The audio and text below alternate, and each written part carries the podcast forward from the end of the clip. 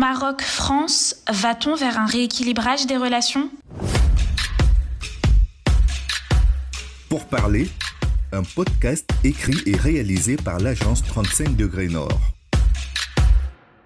Un contexte tendu en cet automne, après la décision de Paris de durcir les conditions d'obtention des visas pour presser Rabat de rapatrier ses ressortissants expulsés pour situation irrégulière. Même mesure prise vis-à-vis de l'Algérie, laquelle a rompu ses relations avec le Maroc. Alors, quel impact sur le dialogue entre la France et le Royaume? Et que vont changer les résultats des législatives qui ont vu début septembre la débâcle des islamistes du PJD après dix ans de domination? Pour le savoir, rendez-vous avec Abdelmalek Alaoui, président de l'Institut marocain d'intelligence stratégique et CEO du groupe Guépard.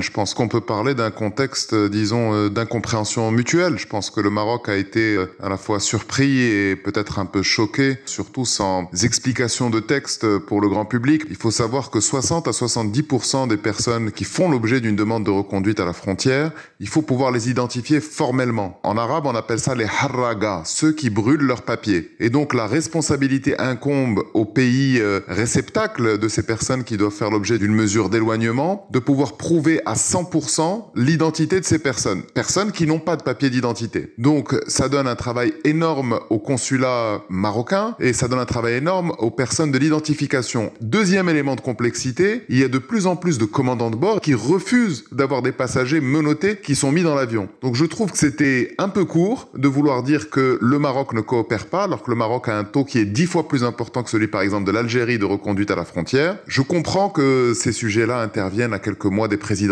ça mange pas de pain, c'est toujours euh, simple comme message à faire passer à l'opinion, mais il ne faut pas tromper l'opinion sur le fond. Je qualifierais les relations euh, entre les deux pays comme euh, des relations qui sont bonnes, mais qui sont en, voie de rééquilibrage. Il y a eu pendant longtemps un déséquilibre dans ces relations, et maintenant, euh, avec ce nouveau statut qu'a le Maroc, elles sont en train de devenir ce véritable partenariat d'égal à égal que le roi Mohamed VI appelait de ses voeux. Le Maroc, pendant longtemps, a été considéré comme une espèce de chasse gardée économique pour les grandes entreprises françaises, mais depuis le début des années 2000 et la stratégie de diversification des alliances poursuivie par le Royaume du Maroc et la montée en gamme euh, du Maroc jusqu'à devenir une puissance régionale, il y a évidemment euh, des frictions qui sont inhérentes au fait de cette baisse d'influence de la France euh, vis-à-vis du Maroc. Ça provoque des mécontentements, des incompréhensions parfois, mais je note que jusqu'à présent, chaque fois qu'il y a eu une crise entre les deux pays, il n'y a jamais eu d'escalade jusqu'au point de non-retour. Il y a toujours eu la possibilité de revasculariser la relation et de pouvoir trouver des deux côtés et dans les deux pays des personnes de bonne volonté qui ont voulu mettre un terme à la crise. Les résultats des législatives qui viennent de survenir n'auront pas, je pense, d'impact direct sur la relation entre la France et le Maroc parce que les intérêts supérieurs des deux pays vont euh, au-delà de la configuration euh, politique. On a eu euh, des premiers ministres qui étaient issus de bords politiques très différents mais qui ont toujours poursuivi une relation plutôt bonne avec la France. En revanche, je pense que ça peut changer en matière d'idéologie et de coopération, on va dire immatérielle, en ayant désormais trois partis plutôt libéraux, dont un quand même assez conservateur qui est Cyclades, qui sont en capacité de former un gouvernement, il y a évidemment euh, plus de facilité, plus de proximité, on va dire, intellectuelle entre les deux pays, et donc probablement plus de facilité à pouvoir euh, piloter la relation.